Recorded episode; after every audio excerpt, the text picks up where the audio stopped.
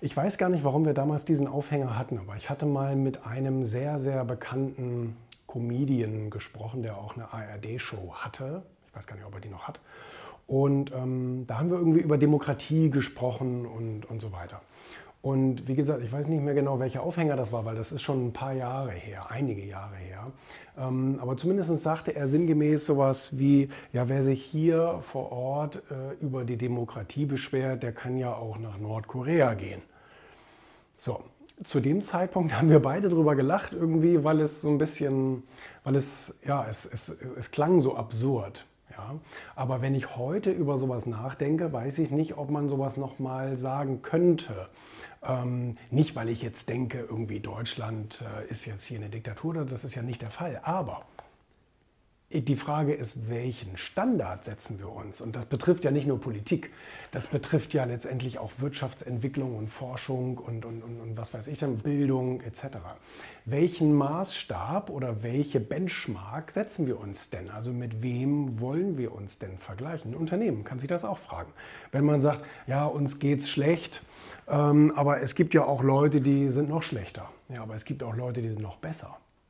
Und so ist es ja mit Demokratien auch und mit, und, und, und mit Forschungsstandorten und mit Wissensstandorten etc. Die Frage ist wirklich, welche, ähm, welchen Vergleich ziehe ich? Vergleiche ich mich mit Leuten ganz unten an der Tabelle, so wie das Beispiel Deutschland und Nordkorea? Oder vergleiche ich mich mit Leuten so im mittleren Segment? Oder vergleiche ich mich mit Leuten eben oder mit Unternehmen, mit Staaten, mit was auch immer, die am oberen Ende der, der Skala sitzen. Ich persönlich denke ja, man, man sollte sich nach oben orientieren, nicht nach unten und auch nicht ins Mittelmaß. Wer will im Mittelmaß schwimmen? Was ist das für ein Ziel, zu sagen, Hauptsache wir sind in der Mitte? Ich weiß nicht, ob das, ob, ob das erstrebenswert ist. Aber das ist eben, da habe ich in letzter Zeit oft drüber nachgedacht, auch wenn jetzt heutzutage dann irgendwelche Politiker irgendwelche Vergleiche ziehen und sagen, ja, das ist bei uns ja alles noch nicht so schlimm und bei anderen ist das ja noch viel schlimmer. Ja gut, ähm, nach unten orientieren ist immer leicht, glaube ich. Nach oben orientieren ist eine Herausforderung.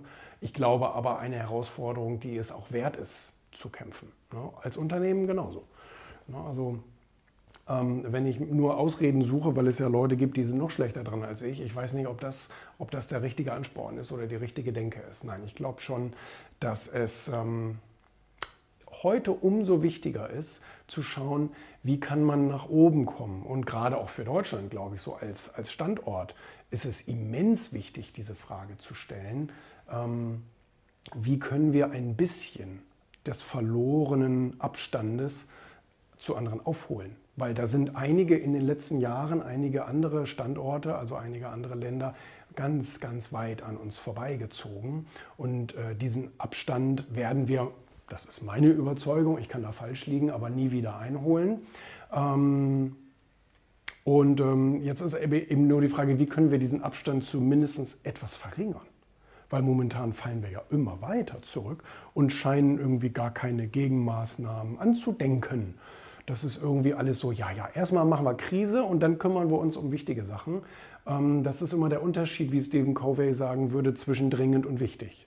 Ja, also wichtige Dinge fühlen sich ganz selten dringend an, aber sie sind eben sehr, sehr entscheidend, ähm, weil sie eben andere Probleme in Zukunft erzeugen werden, die uns dann, dann, dann wiederum nach hinten werfen. Also von daher, ähm, das glaube ich schon. Ich weiß, Deutschland wird es nicht machen. Deutschland ist da viel zu lahm und viel zu bürokratisch und so weiter. Wir werden nicht aufholen und wir werden uns auch keine Gedanken darüber machen, wie wir aufholen können. Da wird nur so ein bisschen Schönheitsmakulatur betrieben. Und die gefühlte, so wie die gefühlte Temperatur, machen wir den gefühlten Fortschritt auch etwas besser, aber echter Fortschritt wird das wahrscheinlich nicht mehr sein. Sehr schade eigentlich. Sehr schade. Ein Land mit viel Potenzial eigentlich.